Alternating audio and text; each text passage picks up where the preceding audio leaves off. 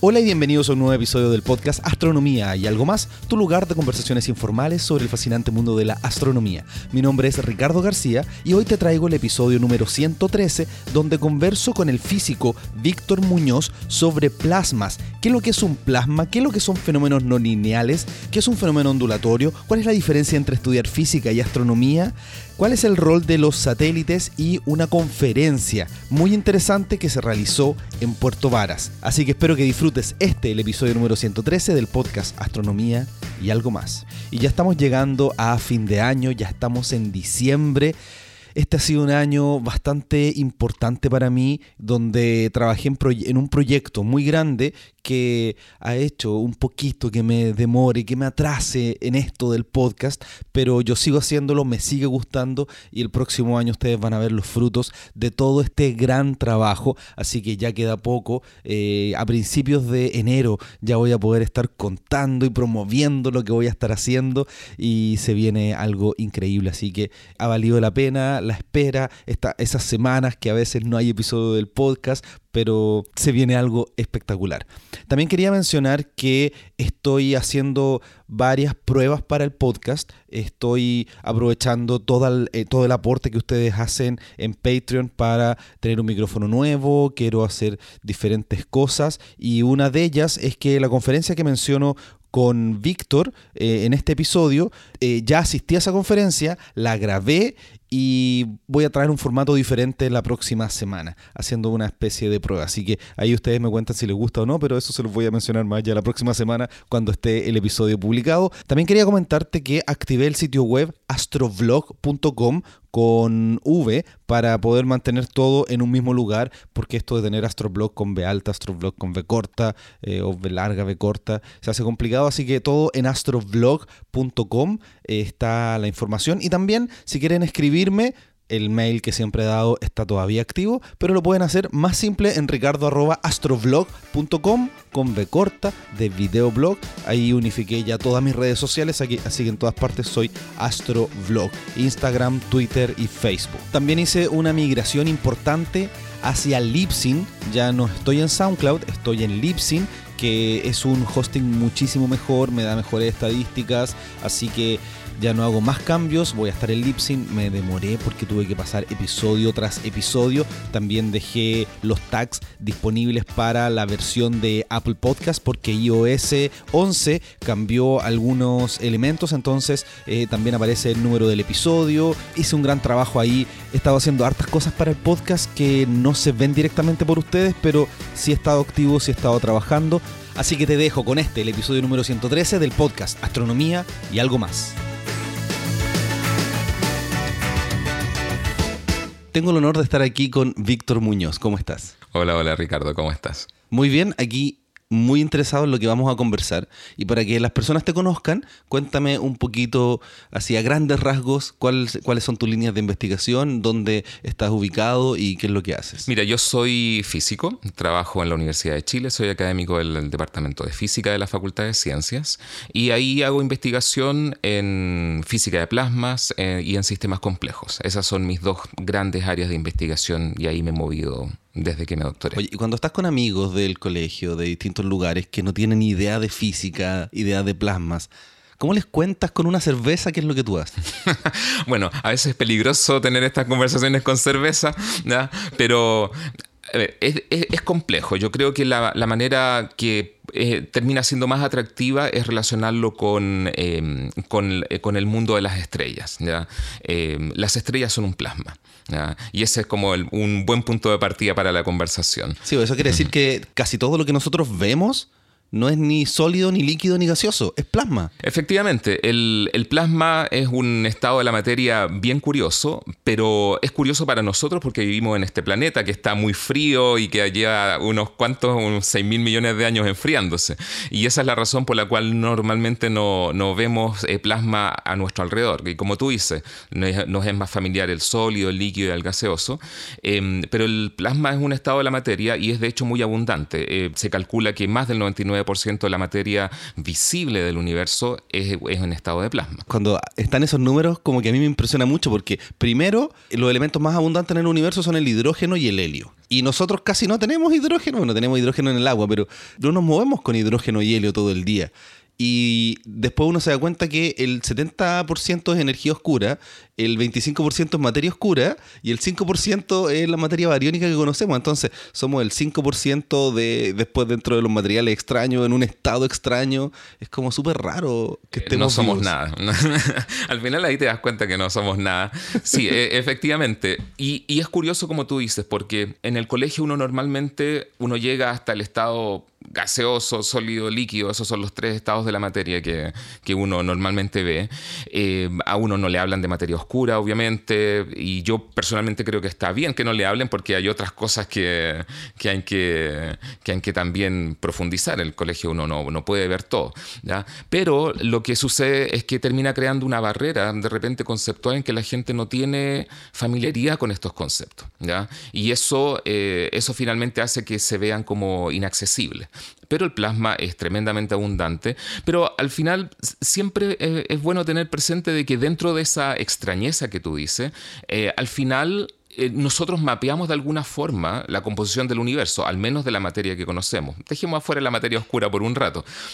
Pero si tú miras cuáles son los, los materiales más abundantes eh, con los cuales se construye la vida, como tú mencionaste, el hidrógeno en el agua, en fin, tienes hidrógeno, tenemos carbono, tenemos nitrógeno, ¿ya? Eh, son de alguna manera eh, materiales que son de los más abundantes en, e- en etapa decreciente. Sácale el helio, sácale el neón, sácale el, argón, que son gases nobles y no se combinan, pero todos los otros, en, en más o menos en los órdenes de abundancia, ya son los que tenemos nosotros. Así que, de todas maneras, de alguna forma, estamos hechos de lo que está hecho el universo, pero, pero no en estado puro. Entonces, cuando tú estás con una persona, con un amigo, con una cerveza o un- una copa de vino, le cuentas qué es lo que haces y para eso le explicas qué es un plasma. Y cuando la gente ya sabe lo que es un plasma, ¿cómo sigues explicando tu trabajo? Sigo explicando diciendo que eh, lo que nosotros, lo que a mí en particular me interesa estudiar es eh, fenómenos eh, ondulatorios, eh, cómo se propagan ondas en este plasma. El plasma es un medio, como el aire, como el agua, como la tierra, en los terremotos que, digamos, se están propagando ondas.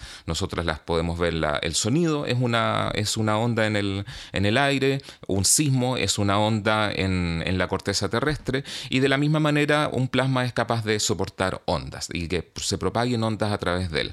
Y esos fenómenos, debido a las características de los plasmas, eh, que son gases ionizados, tenemos electrones por un lado, protones por otro, ¿ya? tenemos esta sopa de partículas cargadas danzando en medio de campos magnéticos y eléctricos, hace que la, la riqueza de los fenómenos de ondas sean muy, muy fantástica.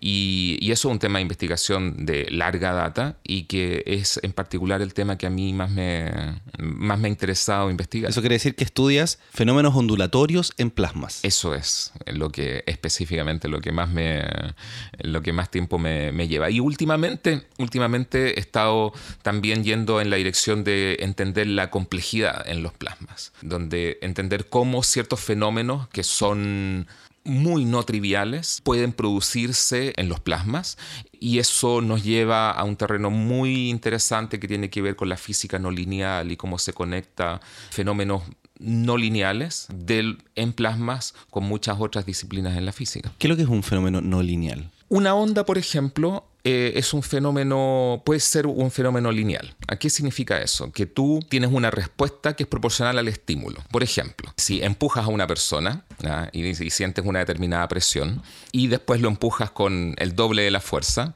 entonces tú vas a sentir el doble de la presión sobre tu cuerpo. Eso es un fenómeno lineal, donde la respuesta es proporcional al estímulo. Pero cuando eso no sucede, estás en el terreno de la física no lineal. Ahora, el mundo lineal le ha dado mucho trabajo y ha alimentado muchos científicos durante mucho tiempo porque es, es un tema eh, que es más sencillo de resolver, que durante siglos hemos estado estudiando fenómenos lineales en física esencialmente, y eso está bien, eh, pero eh, con el correr del tiempo entrando al siglo XIX primero, pues, con más intensidad el siglo XX y sobre todo ahora, eh, la tendencia es más a moverse hacia los fenómenos no lineales, donde empiezan a pasar cosas poco, aún menos familiares que las ondas. Como te digo, las ondas son un fenómeno lineal. Las ecuaciones que las rigen son lineales. Es, un tratamiento que incluso matemáticamente es sencillo. Pero cuando tú estás en el mundo no lineal, ya tienes situaciones que son mucho más difíciles de resolver matemáticamente, de intuir físicamente. Aparecen solitones, en fin. Empieza a aparecer una fauna, caos, eh, fractales, todo ese, todo ese lenguaje empieza aparecer cuando tú te metes en el mundo no lineal. ¿Y me puedes dar algún ejemplo simple de un fenómeno no lineal? Así como me diste el ejemplo tan bueno de un fenómeno lineal. Bueno, los solitones son un, son un fenómeno no lineal. ¿Qué significa eso? Un solitón es una mm, estructura, imagínate un cototo. Eso es. Un solitón es un cototo en, en, algún medio, que se propaga. Si el fenómeno fuera lineal, cuando dos solitones se encuentran, el resultado que tú verías sería la suma de los dos solitones. Dos solitones cuando se encuentran, lo que sucede no ves la suma de los dos solitones sino algo tremendamente complicado. Eso, eso es un, buen ejemplo de algo no lineal. Otro más sencillo que no tiene que ver con ondas, que a lo mejor puede ser más, familiar, es, em, es la percepción eh, de lo sensorial, de nuestro sentido. Por ejemplo, si tú tocas un violín y escuchas el sonido, dices, ok, esto tiene cierta intensidad. Pero no es cierto que si tocas dos violines vas a escuchar el doble de intenso tienes que multiplicar el número de violines por 10 para recién sentir que el sonido es el doble de intenso que lo anterior.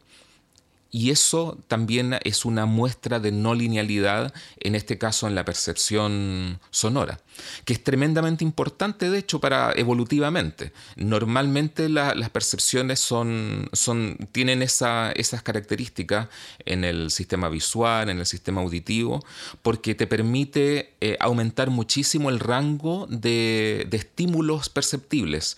Un sonido muy poco intenso y uno muy intenso, ya con mucho orden de magnitud de diferencia pueden ser percibidos por el mismo sistema de oído que tenemos puedes abarcar un muy amplio rango de percepciones gracias a que la respuesta es no lineal. Es impresionante que la vista y el oído sean logarítmicos. Yo a mí no para de sorprenderme eso. Sí, sí, y tiene, y tiene, tiene este sentido, yo creo, evolutivo, que te permite, le permite a los seres vivos tener, em, tener una, un rango de sensibilidad que es enorme con sistemas mecánicos y eléctricos que finalmente son restringidos porque están alojados en nuestro cuerpo. O sea, el, tímpano, ya los tres huesitos del oído medio, todo tiene, que, em, todo tiene que funcionar bien y funciona muy bien en un rango muy amplio de, intensidades. Y eso es gracias, como tú dices, a que es una escala logarítmica finalmente la que está en juego. Oye, y volviendo a la parte inicial del estudio de plasmas, ¿cómo llegas a estudiar algo de esta naturaleza? ¿Por qué en algún momento cuando estás estudiando física tú dices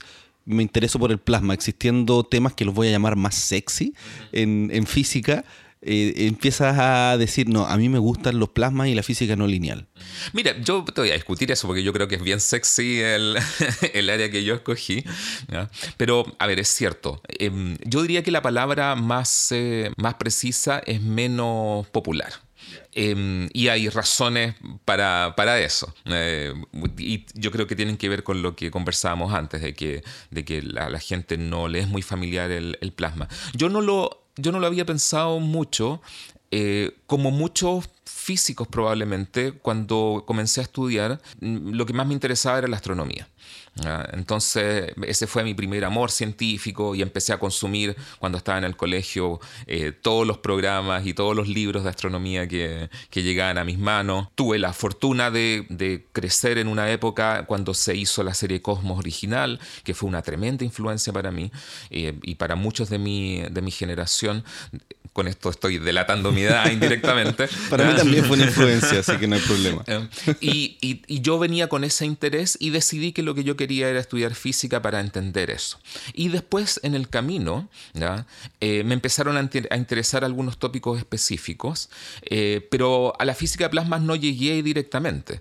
en esa época a mí me interesaba mucho el tema de la cosmología, de la relatividad general, tomé hartos cursos de eso, teoría de campos, en fin, entonces yo estaba fascinado con todo lo que estaba aprendiendo. Pero pasó algo que yo creo que tiene que ver mucho con mi personalidad y es que em, y es que me pareció interesante eh, física de plasmas porque había muy poca gente trabajando acá en Chile. Y me parecía interesante el desafío de trabajar en algo que no estaba tan eh, lleno de gente. Hay áreas en Chile que son muy populares. Hay mucha gente trabajando en, teoría de campos, en relatividad general, mucha gente trabajando en materia condensada. En planetas, claro. en extragaláctico. Bueno, eso en esa época no, no, no había nadie porque la gente no, no, los conocía. Pero claro, ahora, por ejemplo, eso también. Planetas extragalácticos es, una, es un área también muy fascinante. No, planeta extragaláctico no. Eh, perdón, eh, extrasolares. Extrasolares es lo que estamos buscando. Extragalácticos son galaxias muy lejanas, claro. cúmulos. Mm. Pero a mí me parecía interesante. igual va a ser interesante cuando encontremos planetas extragalácticos. Eso, ya lo, escucharon aquí primero. y, y, me, y, me, parecía bien interesante ese, ese nicho. Y lo que sucedió es que mi tutor, Luis Gomberov, uno de los fundadores de la, de la física plasma en, en, Chile, él era físico de viento solar. Es, eso era su tema de investigación. Y por una casualidad, de conocer a un colega que conoce a un colega, en fin, llegó a un tema que tenía que ver con eh, estrellas de neutrones que no era su área de investigación inicial, para nada. Él estudiaba el sol, el viento solar, se movía en, esta, en la vecindad de la Tierra. Tengo que mencionar que ahora son un tema muy sexy por el descubrimiento de las ondas gravitacionales, los rayos gamma y la astronomía múltiples mensajeros que se acaba de producir hace algunas semanas. Claro, entonces eh, es un tema que, que ha revitalizado su interés. Y en esa época, como te digo, ya mi tutor empezó a trabajar en esa época y, y sucedió que yo era el alumno de doctorado que tenía. Así que el tema cayó en, mis manos y finalmente hice mi tesis en, esa dirección, en estudiar propagación de ondas en plasmas relativistas, pensando en entornos en estrellas de neutrones en particular. Y bueno, seguí mi línea de investigación por esa, por esa vía. Y es ahí donde yo creo que la vida da unas vueltas interesantes, porque después de todo ese recorrido, que significó comenzar con, como te digo, consumiendo libros de astronomía y finalmente decidir en qué área doctorarme, finalmente terminé cayendo en un lugar muy parecido, lo cual me pareció siempre muy mágico. El hecho de que conoces gente, tus intereses van cambiando, pero me parecía muy, muy interesante estar haciendo mi tesis de doctorado en un tema que era más o menos eh, en la línea de lo, de lo que había sido mi interés inicial. Y te pregunto este tema porque hay muchas personas que me escriben que quieren estudiar astronomía, que les gusta la astronomía, pero no saben a veces si irse por la física, irse por la astronomía.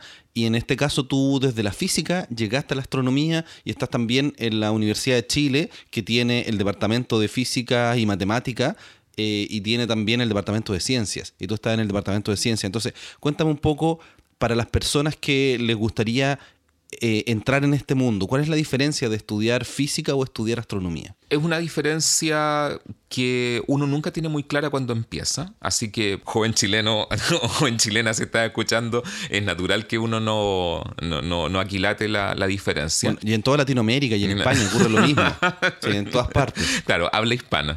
Eh, la verdad es que cuando uno piensa en astronomía, piensa en una, en una actitud más bien esencialmente observacional. Es decir, uno va a querer em, registrar espectros de galaxias, em, descubrir nuevos planetas o el próximo cometa que va a destruir la Tierra, em, o poder eh, observar las atmósferas, que ahora tenemos las posibilidades técnicas de hacerlo, las atmósferas de los planetas cercanos, incluso se está empezando a, ver eso con los planetas extrasolares, que es todo un área muy fascinante, en fin, pero todo eso desde un punto de vista esencialmente observacional y siempre orientado, por supuesto, al, eh, al espacio, por eso que es astronomía, porque uno está mirando los astros. Cuando uno piensa en física, está mirando algo que, que tiene que ver más con tratar de comprender los fenómenos subyacentes a esa dinámica. Es decir, uno puede observar una galaxia, puede observar un jet, puede ver la radiación que está sucediendo, pero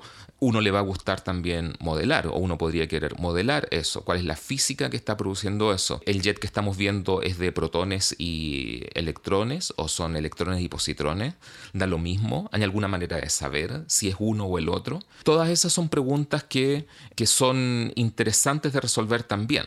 No solamente la fascinación de observar y descubrir objetos eh, fuera de, nuestra, de nuestro planeta, eh, muy fascinante, eh, y llegar a lo mejor cada vez más lejos en distancias y poder observar el universo cada vez más lejano, por ejemplo, que podría ser un interés, sino también poder decir, ok, tenemos estas observaciones que nos dicen cuál es la, cuál es la dinámica, qué ecuaciones lo rigen, qué, qué modelo tenemos que usar para entender eso.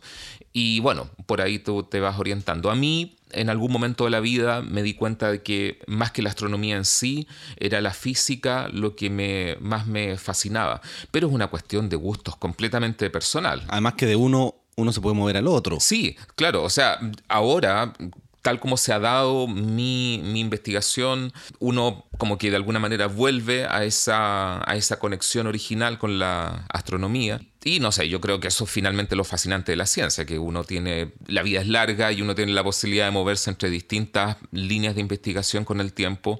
Uno se aburrirá un tiempo de una y empezará con otra. Eh, y esa dinámica me parece súper interesante.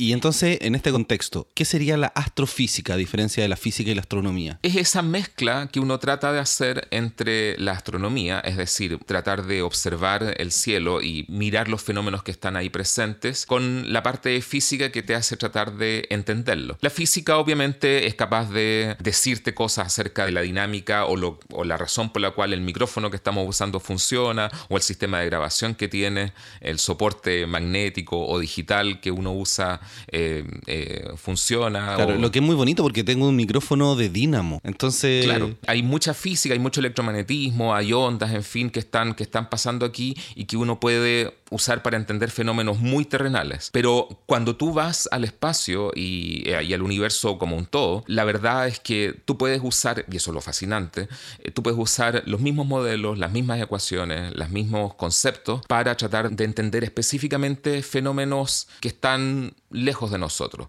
Entender un jet en, un extragaláctico, entender la formación de planetas en nuestro sistema solar, entender la evolución de un cometa a medida que se acerca al Sol. De todos esos fenómenos que podemos observar, los podemos usar con las herramientas de la física, las estrellas de neutrones que conversamos hace un rato. Y todo eso es lo que uno eh, encasilla, entre comillas, dentro de lo que, de lo que llamamos astrofísica siempre las áreas en física son bien grises o, poco delineadas las divisiones entre, entre áreas. Si uno está haciendo un trabajo determinado, ¿qué es? ¿Es, ¿Es física en sí o es astrofísica realmente? Por mucho que uno está hablando de estrellas de neutrones, a lo mejor es un paper más de física.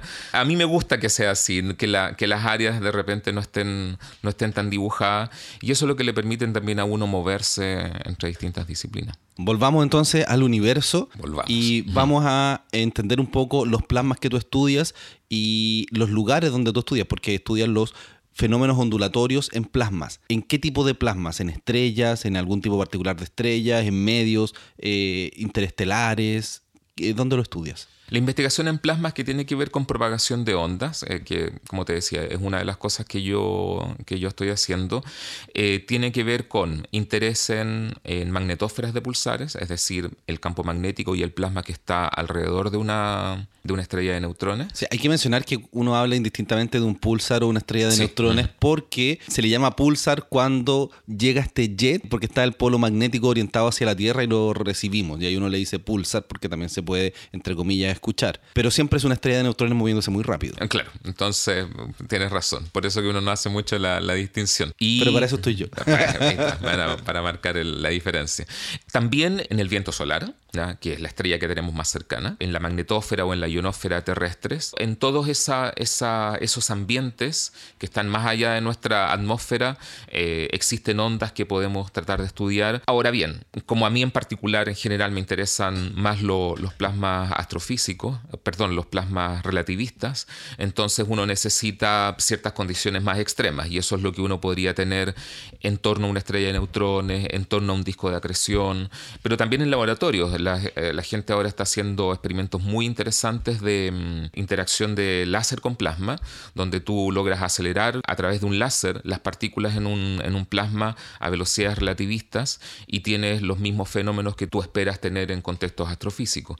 Y eso también es una posible aplicación de, esto, de estos tratamientos relativistas. Entonces, vamos primero a estas estrellas de neutrones y los plasmas, porque uno podría pensar que las ondas que vienen del centro de, me imagino, de esta estrella de neutrones o de la radiación, que ahí tú me vas a contar, se propaga igual que lo que uno conoce, la luz o cuando uno ve la luz en el agua, tiene una velocidad distinta. Hay mucha diferencia en lo que nosotros conocemos normalmente con lo que ocurre dentro de un plasma. Interesantemente, las ecuaciones son más o menos parecidas a las que uno tiene en un fluido, lo cual es completamente no trivial y fascinante, es decir, que uno tenga una sopa de electrones y de protones, o en el caso de estrellas de neutrones, electrones y positrones, y que se comporten como el agua, las mismas ecuaciones que uno tiene en el agua, es completamente no trivial, pero es, es cierto, obviamente dentro de ciertas aproximaciones, y hay toda una línea de investigación que tiene que ver con lo que se llama teoría de fluidos para plasma. Es una manera de tratar los plasmas como si fueran un fluido.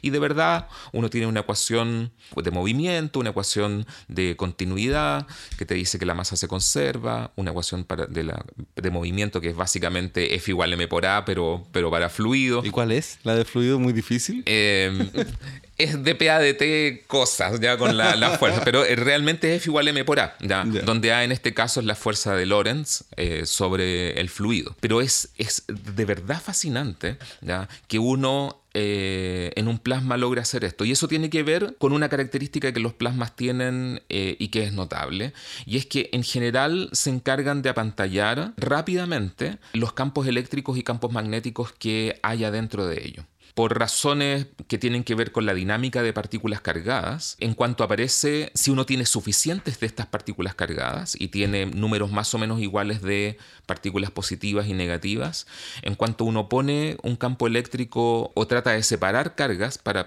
y se produce un campo eléctrico, el plasma se encarga de, de apantallarlo. Y algo similar sucede con los campos magnéticos. Y el resultado de eso es que las interacciones mutuas entre estas partículas cargadas hacen que globalmente, si bien es cierto, el plasma responde a campos electromagnéticos porque son partículas cargadas, así que no pueden evitarlo, si bien es cierto, responden, lo hacen de una manera que te recuerda a los fluidos. Te lo recuerdan las ecuaciones, insisto, las ecuaciones son muy parecidas a las ecuaciones que uno tiene para ondas en el agua, por ejemplo. Y eso es una magia pero que sucede porque a cierta escala los campos magnéticos y eléctricos no cruzan todo el plasma, sino que se mantienen acotados en, pequeña, en, pequeñas vecindades esencialmente. Eso es una propiedad de los, de los plasmas. Es ahí cuando uno empieza a hablar que uno tiene un plasma, cuando es posible este apantallamiento. Si no, uno tiene una sopa de electrones y, y, protones. Un plasma es un poquito más que eso. y ahí es donde aparecen lo que uno llama los fenómenos colectivos. Es decir, uno va a decir que un plasma ok, es un conjunto, es un gas ionizado, pero donde los fenómenos colectivos son importantes. Y eso, una manifestación de eso, es por ejemplo, esto que estamos conversando, que a cierta escala, mirado un poco de lejos, eh, un plasma se comporta muy parecido a como si fuera un fluido. Y, de ahí en adelante, muchas de las ecuaciones y muchos de los fenómenos que uno puede ver en un, en un plasma en una estrella de neutrones, por ejemplo, que era lo que me preguntaba, son fenómenos ondulatorios que se ven en aspectos más terrenales. Por ejemplo, la radiación en un pulsar se produce en los, en los polos debido a los intensos campos electromagnéticos que, hay en los polos, se genera radiación y esta radiación es finalmente la que nos llega. Esa radiación, antes de que nos llegue, tiene que atravesar la nube de electrones y positrones que está alrededor del pulsar. Y en su paso le suceden cosas que podrían pasarle también a un haz de luz en un medio material. Por ejemplo, una de las cosas que le sucede son las llamadas eh, son inestabilidades que hacen, por ejemplo, que la radiación electromagnética del pulsar no llegue incólume al otro extremo del plasma, sino que, por ejemplo, genere ondas secundarias de frecuencias distintas. Eso eh, podría ser, por ejemplo, inestabilidades paramétricas. Eso es un tipo de inestabilidades que se, que se producen en un plasma. Y eso lo observamos. Eso se puede eh, la gente que trabaja en, en, entender la radiación de pulsares trata de modelar la radiación que recibimos, trata de explicar la radiación que, recibimos a partir de estos fenómenos. Dicen, ah, ya, ok, recibimos estas frecuencias porque lo que está sucediendo es que la fuente no la recibimos eh, pura, sino que la recibimos a través de estos fenómenos no lineales, como las inestabilidades paramétricas, que suceden en la nube de positrones y electrones que está en el camino que, el, haz de radiación tuvo que, llegar a nosotros. Entonces, eso quiere decir que cuando nosotros estudiamos la luz y vemos que llega de una cierta forma, entendemos cómo era la nube en torno a esta estrella de neutrones y conocemos distintos datos, detalles eh, y parámetros de esa nube. Efectivamente, pero si tú lo piensas, no es muy distinto de lo que hacemos todo el tiempo en nuestra vida diaria. Es decir, cuando tú miras, qué sé yo, un espejo y ves una imagen limpia y, lozana en la mañana cuando, te, cuando uno se despierta. Entonces ve, ve el espejo y está bien, ok. Pero en el fondo, lo que uno no, no, tiene que olvidar es que está viendo eh, radiación electromagnética que fue y volvió del espejo. Y por lo tanto, cuando tú ves esa imagen, en el fondo estás sabiendo algo acerca del espejo. En este caso, que tiene una superficie muy bruñida, que permite que la reflexión especular sea la dominante, porque si tú tienes un espejo poco, una superficie poco pulida, como la mesa que, que estamos frente a nosotros, no nos vamos a reflejar. Pero no es que no haya radiación que, de nosotros que esté llegando a la mesa, sino que la reflexión especular no es la dominante. Pero en cuanto tú empiezas a alisar una superficie, a pulirla, entonces en algún momento la reflexión especular va a ser la dominante. O por ejemplo, si tú miras un cuadro de Da Vinci y ves esta, este concepto de la perspectiva aérea, que es que tú, eh, él, difumina las montañas y, la, y el paisaje lejano. Por ejemplo, en la Gioconda eh, famosamente, que todos los objetos que están más lejanos empiezas a verlo más difuminados. Esa visión artística de Da Vinci tiene que ver precisamente con entender que cuando uno mira a la distancia hay atmósfera entre medio. Y por lo tanto, lo que tú ves no es solo la montaña, sino que es, es el aire que hay entre medio. Da Vinci, que era una persona talentosa, lo logra representar en sus cuadros. Pero todo el tiempo el fenómeno de la visión nos está diciendo algo acerca de lo que hay entre medio. Y uno dice, bueno, hagamos lo mismo con los pulsares. Estamos recibiendo radiación electromagnética, tratemos de deducir a partir de la luz de cómo recibimos la radiación, tratemos de deducir cómo es el medio por el que tuvo que pasar. ¿Y cómo hace en particular tu investigación? ¿Es por computadores, con observaciones? ¿Cómo es? Hay dos patas. Uno es la, es la pata analítica, ecuaciones, y eso significa hacer ecuaciones, escribir en papel, la vieja escuela. ¿En servilletas también? no he usado tantas servilletas, son un poco más largas los cálculos que la servilleta. ¿Pero ha utilizado servilletas en algún momento? En, en un café con una cerveza, sí. y eso es una pata importante, y la otra pata también muy importante es, eh, es poder resolver eso a, través de ecuaciones en, en un computador.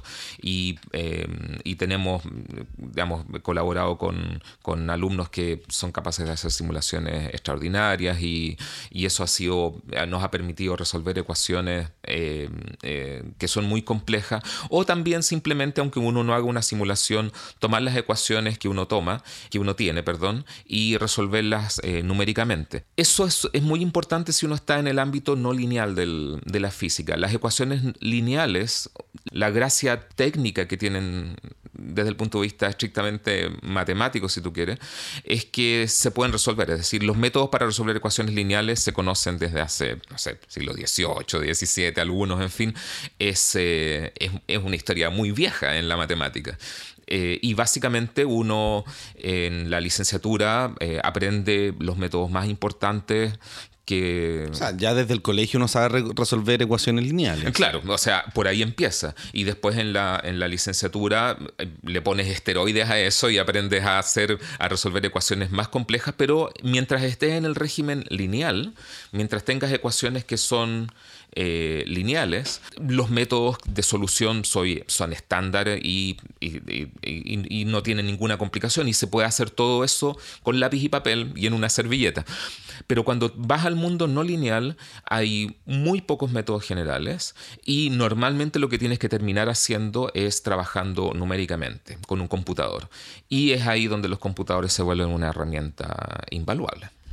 Así que, eh, digamos, e, ese es el mundo entre el escritorio y el teclado del computador, es donde paso gran parte de mi vida. Y, es un mundo muy bonito poder resolver estas ecuaciones porque la gente que no está metida en estas, no sé, ecuaciones diferenciales en derivadas parciales o ecuaciones extrañas, como que uno tiene que empezar a jugar con la ecuación para dejarla de una forma bonita que tenga alguna solución conocida. Y ahí se empiezan a meter los métodos numéricos y se empieza a meter todo esto que tú estás mencionando. Claro, efectivamente. Uno ahí tiene que empezar a echar mano de toda la experiencia que has adquirido con el tiempo. Mientras más ecuaciones resuelve, la teoría dice que te vuelve más hábil en, en reconocer patrones, en reconocer estrategias de solución y como te decía, como no hay, no hay maneras completamente generales, infalibles de resolver mucho, lo que uno normalmente trata de hacer es ver qué ecuaciones tiene al frente, ver de qué forma las puede poner para llevarlas a algo que uno conozca.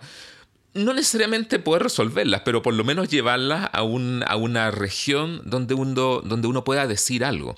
Y por ejemplo, ya que mencionabas el tema de las ondas gravitacionales, muestran justamente cómo uno como científico tiene que arreglárselas con las herramientas que tiene. Yo a mis alumnos, eh, a mis estudiantes en general, les digo que la parte de la pega de ser físico consiste en, en hacer un poco trampa porque uno cuando resuelve problemas en realidad lo que hace es convertir un problema desconocido en uno conocido. Y eso es todo lo que uno hace. Uno, eh, esa es la trampa permanente. Es tomar un problema que no conoces y convertirlo en uno que sí conoces y resuelves ese problema. Y, en ecuaciones siempre en, física es multipliquemos por uno. Claro. Siempre se multiplica por uno. Ahora, no es cualquier uno, tiene que ser un uno inteligente. O un uno artístico, un uno inteligente, pero finalmente las estrategias van siempre por ahí. Pero, por ejemplo, las ondas gravitacionales yo creo que son un lindo ejemplo de eso. Porque Einstein hizo sus ecuaciones, que son muy elegantes, muy sencillas, entonces uno T mu igual G mu en fin, una cosa muy, muy, muy bella, muy bella de ver, pero insoluble porque dentro de esa, de de esa belleza eh, tienes la métrica y derivadas de la métrica y, el, y, la geometría del espacio y tienes que de verdad ponerte a hacer, eh, eh, hacer matemática muy pesada. Claro, lo que acabas de mencionar rápidamente es una ecuación tensorial, que es un set de ecuaciones, no es una ecuación directa. Ni siquiera una, claro, son eh, un montón, 16, ¿no? 4x4, en fin. Entonces, la verdad es que resolver las ecuaciones de Einstein es una empresa eh, mayúscula. Einstein lo que hizo fue escribir las ecuaciones y bien por él, pero ¿qué hacemos con esto? Y, eh, y una de las cosas fascinantes que sucedió en su momento fue, ok, no sabemos resolver estas ecuaciones, pero a lo mejor si las desviaciones del campo, en este caso el, campo gravitacional, o mejor dicho, las desviaciones respecto al vacío del espacio-tiempo, o sea, respecto al ser plano, es decir, si las curvaturas son pequeñas, quizás podamos hacer algo, que es como te digo, la misma vieja estrategia de, de multiplicar por uno, o sea, no tengo idea cómo resolver este problema, pero yo sé resolver el problema lineal, desde el siglo XVII que sabemos resolver resolver los problemas lineales. Así que, ok, hagamos, convirtamos, inventemos un problema lineal a partir de un problema no lineal. Tenemos las ecuaciones de Einstein, hagámoslo lineal, es decir, tomemos un espacio plano, pero poquito desviado de su, de su ser plano. Y veamos lo que sucede. Y lo que sucede es lo que siempre sucede con las ecuaciones no lineales, que se convierten en lineales para pequeñas, técnicamente lo que uno dice, para pequeñas perturbaciones, normalmente uno siempre logra linealizar las ecuaciones. Y lo que debería suceder es que eso te da ecuaciones de onda. ¿ya? Sucede en el sonido, sucede en los plasmas, sucede en la Tierra, en, en las ondas P y S. Siempre sucede. Tú tienes un medio que siempre es no lineal, pero si lo consideras ondas de pequeña amplitud, finalmente vas a tener ondas lineales. Y esa es la magia que una vez más sucede, pero esto es jugar un juego que los físicos sabemos hacer eh, de, digamos, por toda la experiencia que, que uno tiene. Es decir, uno le echa para adelante, encuentra estas ecuaciones lineales de onda y dice, ok, existen ondas. Y esas ondas son las ondas gravitacionales predichas. Y, y, lo hizo así entonces, a partir de esas ecuaciones, tratando de linealizar el problema. Correctamente, claro. Sigues no habiendo resuelto el problema grande. Pero ¿a quién le importa? Es decir, o sea, no es que no importe, pero en física el juego es ¿qué puedo aprender a partir de lo que tengo? ¿Qué jugo le puedo sacar a las ecuaciones eh, con lo que sé? tengo las ecuaciones. Juega con ellas. Y una manera de jugar es linealizarlas. Y de esa manera tú encuentras las ondas gravitacionales, que quedó como una predicción y ahora famosamente, y tenemos un flamante Nobel, ¿verdad? Con el proyecto LIGO, en fin, fantástico. Pero tuvo que esperar mucho tiempo para poder eh, comprobar una observación. La gente tenía sospechas serias de que tenían que existir, pero otra cosa es observarla. Y este, este juego de la física, de tomar esta, estos problemas no, no solubles y convertirlos en algo soluble con alguna estrategia es parte de la, de la experiencia que finalmente vamos ganando. Cambiando un poquito de tema, ¿cómo llegaste a trabajar en temas más ligados a la parte espacial desde el estudio de la física de plasmas cósmicos? Porque Ahí también cuéntame un poco en, en, qué estás ahora, qué es lo que se viene. Ah, hay una conferencia muy importante pronto. Sí, la transición fue más o menos natural. Como, como te contaba al principio, mi tutor era esencialmente un físico de plasmas espaciales, que la gente en plasmas diferencia entre los plasmas espaciales, que son los que están alrededor de la Tierra, viento solar, magnetósfera, ionósfera, y los que están más arriba aún, entonces ya uno empieza a hablar de plasmas astrofísicos. Pero al final los plasmas, los mecanismos son los mismos. La diferencia es que en los plasmas espaciales, que uno llama espaciales, hay muchas más posibilidades de observar porque uno puede poner satélite, la, la Tierra nosotros estamos más cerca, podemos sentir sus efectos eh, directamente. Entonces, la riqueza observacional que hay, la riqueza de datos que hay disponible es abrumadora. Y si uno quiere, podría extrapolar ese conocimiento a lo que sucede en contextos astrofísicos donde no tienes esas facilidades de observación.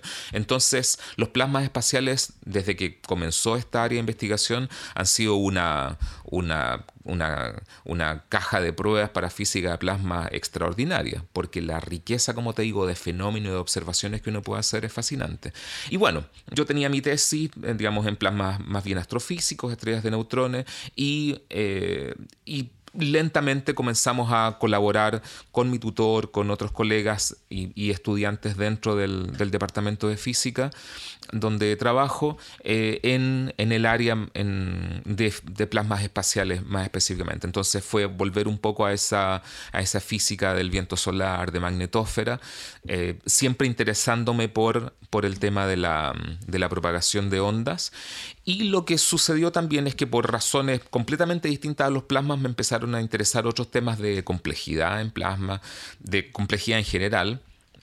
Publicamos por ahí algunas cosas en, tenemos una línea de investigación en caos en, tránsito vehicular y, flujo de peatones y nos metimos en el tema, me metí en el tema de, de los sismos con, con, una estudiante de doctorado em, y eh, temas que por ahí hay un paper de, sobre el divorcio también, eh, entonces haciendo muchas cosas muy distintas y de todo ese, ese picoteo también, finalmente también lo hice volver a la, a la física de plasmas eh, y ahora también estoy muy interesado en lo que significa estudiar sistemas complejos pero desde el punto de vista, pero en el contexto de plasmas. Y en, esa, en esa dirección estoy colaborando con, eh, de nuevo, con mis colegas del Departamento de Física, con una, exalumna de, de doctorado que, que, hizo su tesis en, en, análisis de series de tiempo de campo magnético para el estudio de, de tormentas magnéticas, es decir, ver si uno de alguna manera puede sacar información sobre el clima espacial,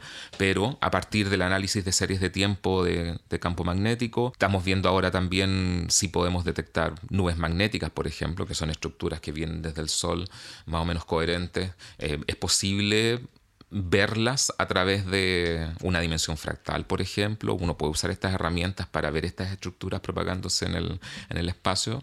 Te cuento al tiro que nuestra respuesta preliminar es que parece que sí.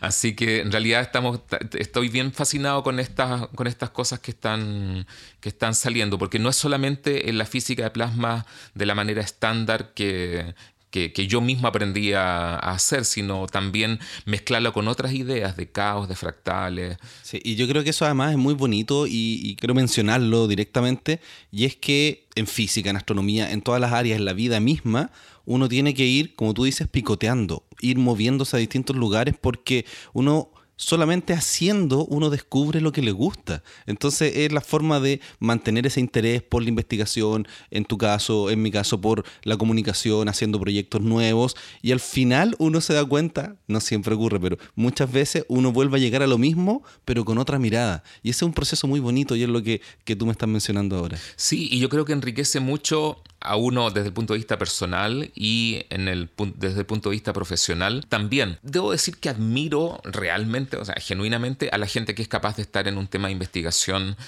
50 eh, años.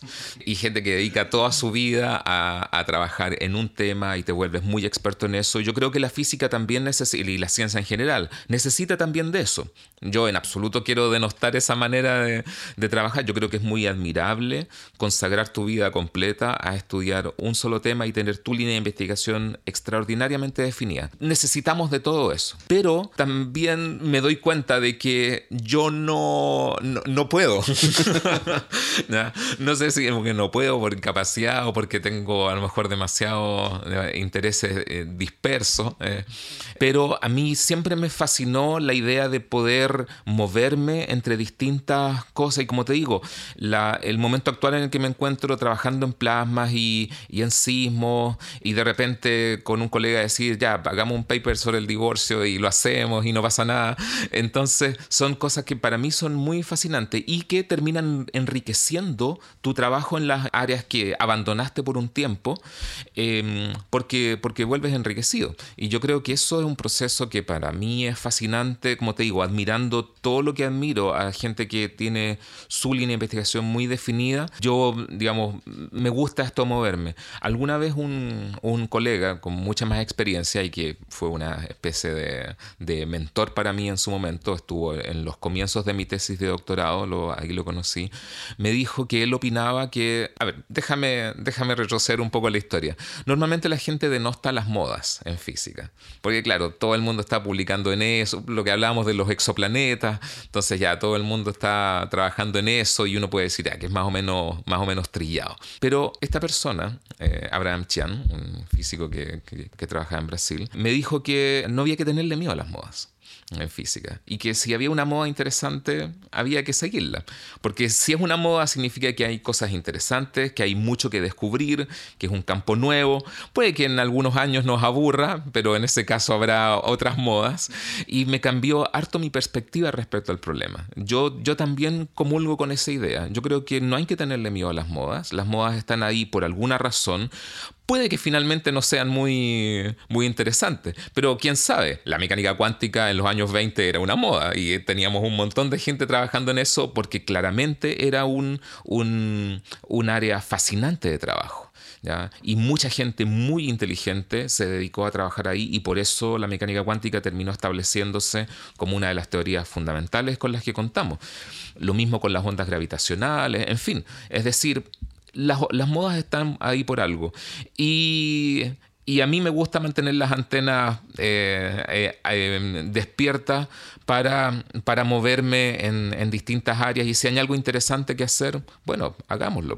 No es mi área, pero ¿cuál es el problema? Lo que haya que aprender se aprende. Y por eso además ahora estás empezando a entrar en el mundo de los satélites. Así es. Cuéntame sobre eso, porque es muy interesante. Sí, bueno, hay que darle crédito a quien se dé, ¿verdad? Al César lo que es del César. Este es un proyecto que comenzó la, en la Facultad de de, Ciencias Físicas y Matemáticas, que es normalmente la que se conoce como Facultad de Ingeniería de la Universidad de Chile. Que es donde yo estudié claro. pregrado. y ellos tienen un equipo de trabajo en, en tecnología espacial desde hace un tiempo funcionando y ellos hace algunos meses lograron mandar el primer satélite construido en, en, Chile, armado en Chile, el Suchai. Quiero mencionar que si alguien quiere profundizar en este tema, yo tengo un episodio con Pablo Moya, que trabajan, ustedes trabajan juntos, eh, donde hablamos ya, no en tanto detalle, pero sí mencionamos a Suchai 1, la historia de los satélites chilenos, así que te puedes saltar esa parte. Perfecto. Una vez que, que ya eso estaba andando, nosotros, el equipo, incluyendo a Pablo, a Alejandro Valdivia, colegas que están en, en nuestro departamento y, gente de la Universidad de Santiago de Chile, de la USACH, se, armó un equipo eh, aún más grande para poder trabajar en los próximos dos satélites y usarlos más para lo que son nuestros intereses, que es eh, la física de plasmas. El Suchai 1 tiene algunos instrumentos de observación, algunas, perdón, algunos, algunos experimentos y algunos sensores. Eh, lo que nosotros queremos hacer es potenciar estos nanosatélites, que es como se llaman técnicamente, para poder usarlos para investigar eh, física de plasma, fenómenos en, la, en las capas superiores, ¿verdad? En, en las cercanías de nuestro planeta y ver qué es lo que podemos aprender, podemos sacar datos de, ahí, usarlos para, para, para, refinar nuestros modelos o para buscar otros, otros modelos de comportamiento del plasma en, eso, en esos ambientes. ¿Y por qué tienes que crear satélites nuevos para poder estudiar este tipo de plasmas y no puedes utilizar los que ya existen? Yo creo que hay dos razones que son, para mí, desde mi punto de vista, las prioritarias. Uno es que normalmente, si bien es cierto, las... Eh, los datos que tú puedas obtener de, otros satélites son, em, terminan siendo libres tarde o temprano hay embargos que duran cierto tiempo. Eso significa, por ejemplo, la NASA te manda un satélite,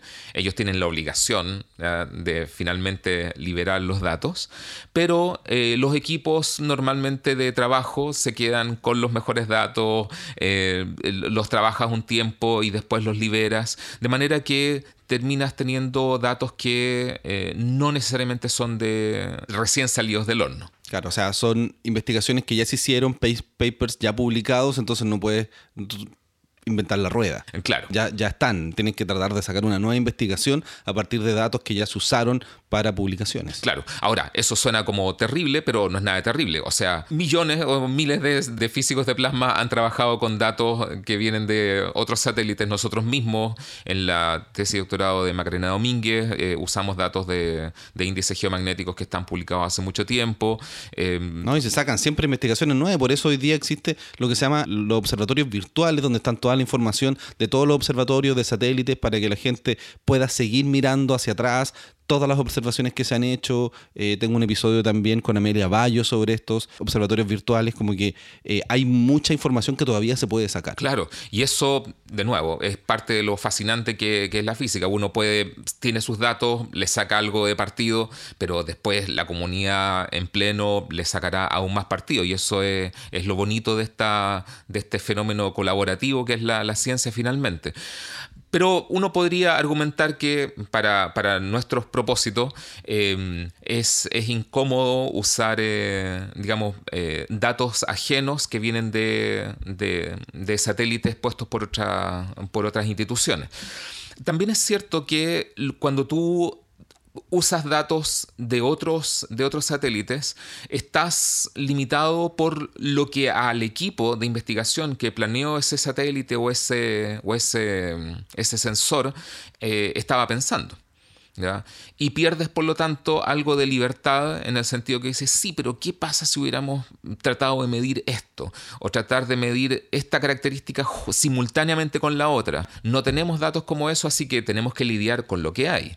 Y ese lidiar con lo que hay, si bien es cierto, se hace todo el tiempo, tú empiezas a cuestionarte si a lo mejor con esta tecnología de nanosatélites que es muy barata y, eh, comparada con... Sí. sí, o sea, claro, no es que uno vaya al... yo, Ricardo García, me voy a comprar un satélite mañana y lo voy a mandar.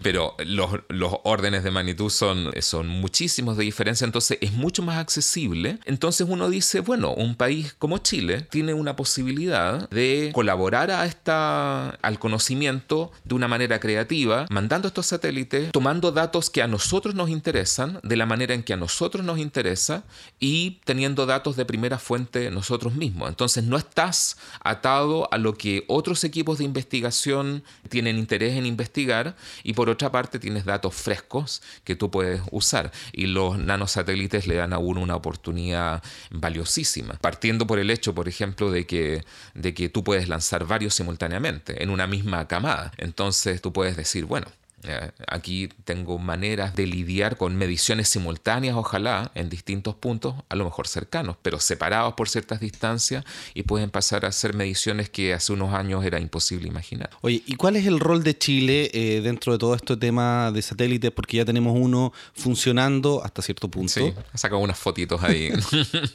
pero vamos a tener una conferencia en algunas semanas más. Así es. Que es muy importante. Cuéntame un poco sobre esa conferencia y por qué se hace hoy en Chile. Nosotros tenemos varios vínculos, la comunidad de, física de plasma chilena, con físicos de, plasma de renombre eh, en otras instituciones. Pablo, por ejemplo, que tú lo mencionabas, estuvo eh, obteniendo su, postdoc después que se doctoró con nosotros eh, en la NASA, ¿verdad? Entonces tenemos vínculos con, ellos. Tenemos ahora otro, eh, otro mm, ex alumno de doctorado también en, Maryland trabajando con, con, precisamente uno de los, de, de los charlistas en esta, en esta conferencia que menciona. Eh, Alejandro Valdivia tiene muchos muchos contactos también eh, con, gente de, mm, de, la NASA y, y, en Europa. De manera que la comunidad de física, de física de plasma en Chile tiene desde hace largo tiempo muchos vínculos con la comunidad internacional, que es natural, porque como te decía, la, ciencia finalmente se trata de colaboración. Y Chile nosotros creemos que tiene una oportunidad ahora de meterse en este mundo de la exploración espacial. No vamos a mandar una misión a Marte. Todavía. Todavía, Pero uno puede hacerse la pregunta, ¿cómo uno, cómo uno colabora con esto? ¿Ya? Y ese cómo uno colabora en este caso particular, nosotros lo vemos con, a través de estas observaciones, mandando nuestros propios satélites, haciendo estas observaciones y usando lo que nosotros sabemos de física de plasma, para tratar de entender los fenómenos que podamos observar ahí arriba. Me gustaría ponerte otro ejemplo que también tiene que ver con plasma, pero que, em, que muestra uno cómo uno puede hacer una contribución, incluso si uno no está jugando, entre comillas, en las grandes ligas de los grandes experimentos y de los grandes presupuestos. En nuestra facultad de ciencias tuvimos un tiempo a un investigador en física nuclear, eh, hace, hace, algunas décadas, y este investigador, bueno, hacía su cosa de física nuclear, en fin, sus investigaciones, pero en algún momento diseñó, mientras estaba en Chile, un experimento muy lindo para estudiar fenómenos nucleares, pero con mercurio. En física nuclear hay algo que se llama el modelo de la gota líquida, donde uno básicamente entiende un núcleo como si fuera una gota de, líquido. Y funciona. Al igual que con los plasmas, uno logra eh, entender algunas cosas de física nuclear con ese, con ese modelo.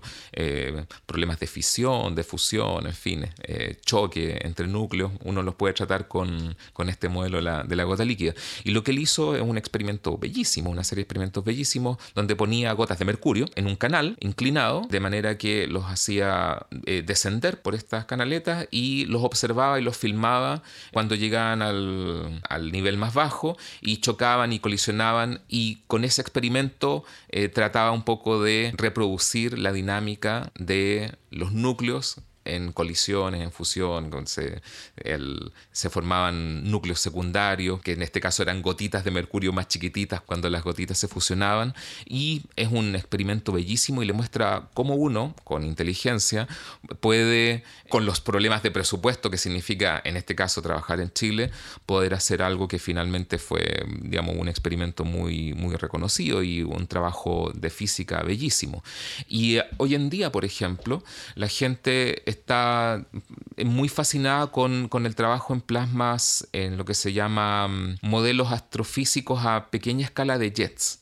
Eh, hay toda una línea de investigación en plasmas de laboratorio donde tratan de emular la física que hay en jets extragalácticos, pero con plasmas de laboratorio que caben en una pieza. Y escalando correctamente ciertas cosas, tú puedes emular los fenómenos que tú observas en jets extragalácticos en estos, eh, en estos experimentos de pequeña escala. Y de nuevo, hay gente en Chile que está empezando a trabajar en eso y tú dices, qué lindo, qué lindo porque uno se libera pero hay que ser astuto, uno se libera de los problemas de presupuesto y tú dices, pues, no puedo jugar en las grandes ligas, con los grandes presupuestos, no puedo poner un CERN acá en, en, Chile, pero de todas maneras jugamos un juego, ¿ya? el juego de la física, y si somos astutos podemos sacarle partido a esto.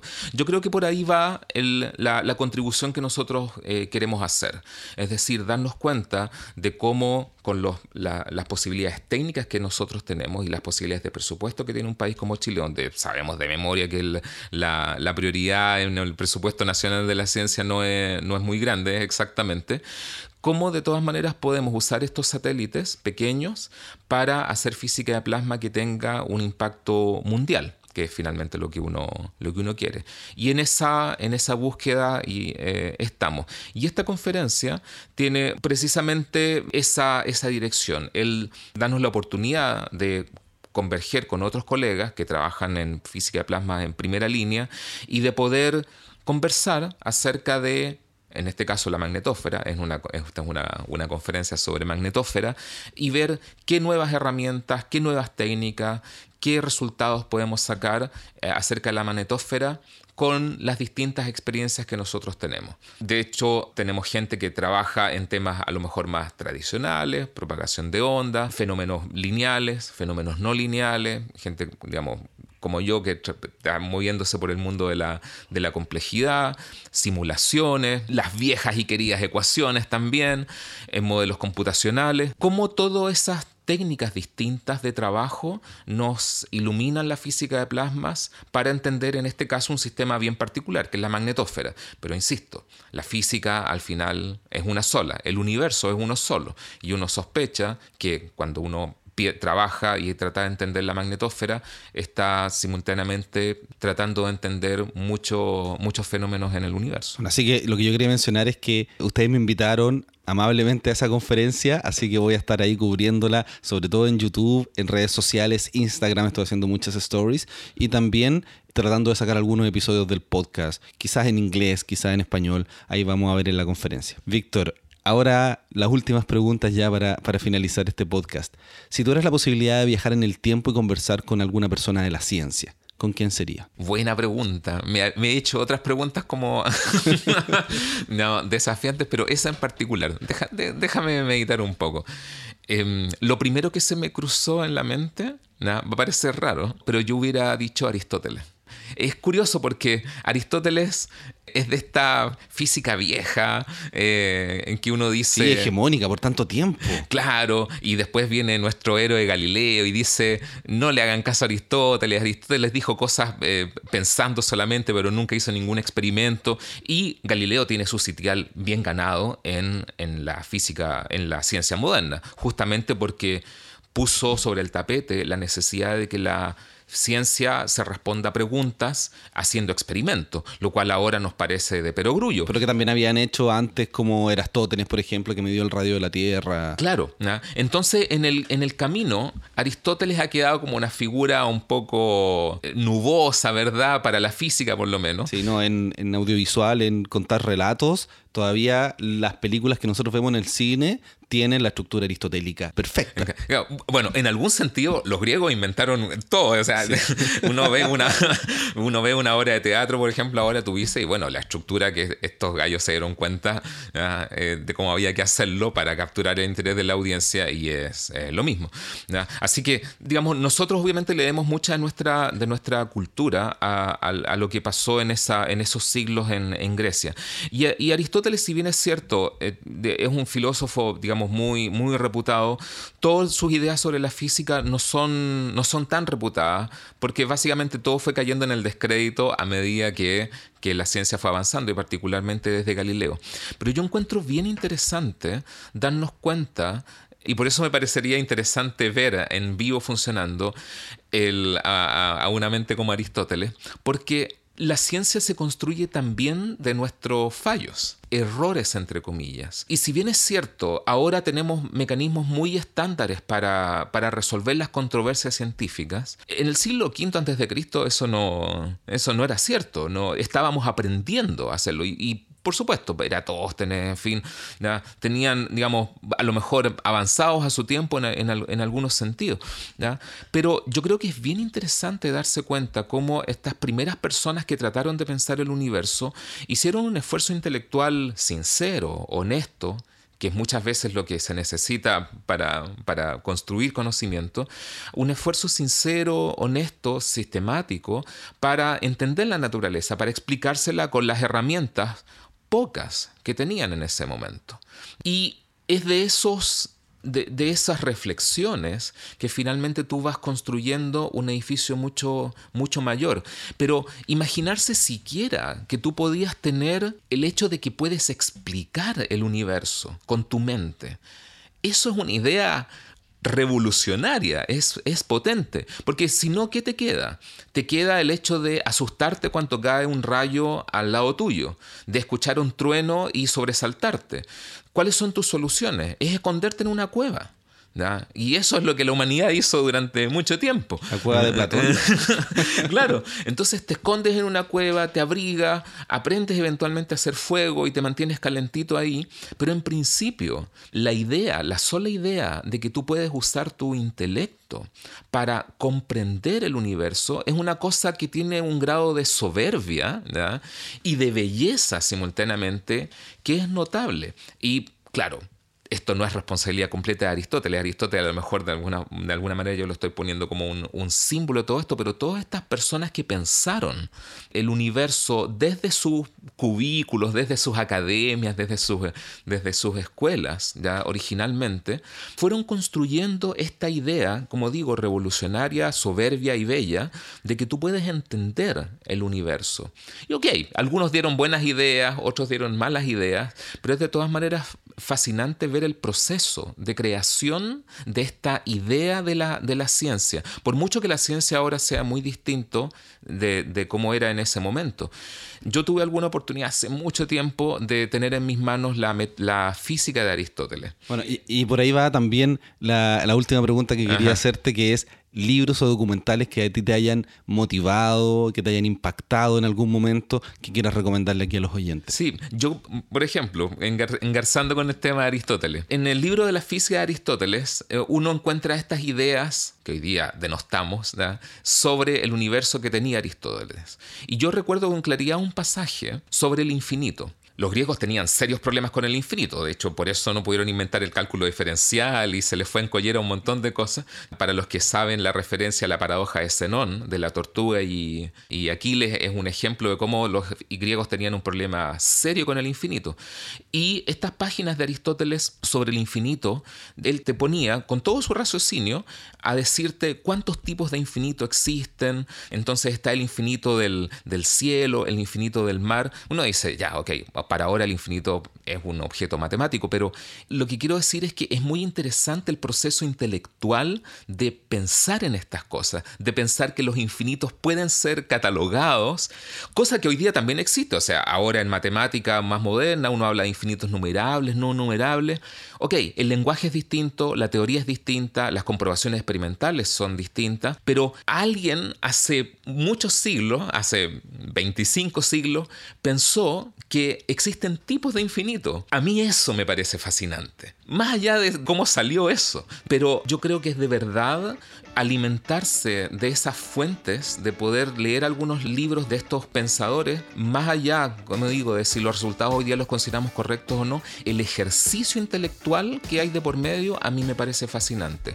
Otra influencia para mí que fue fundamental, era lo conversamos hace un rato, es el documental Cosmos. Cosmos me abrió, en esa época ya me interesaba la astronomía, yo ya estaba consumiendo harto... A esta altura, después de todos los episodios donde he hecho estas preguntas y todo el mundo ha mencionado el, Cosmos, el que no lo haya visto, quiere decir que no toman en cuenta estas recomendaciones al final porque tienen que verlo.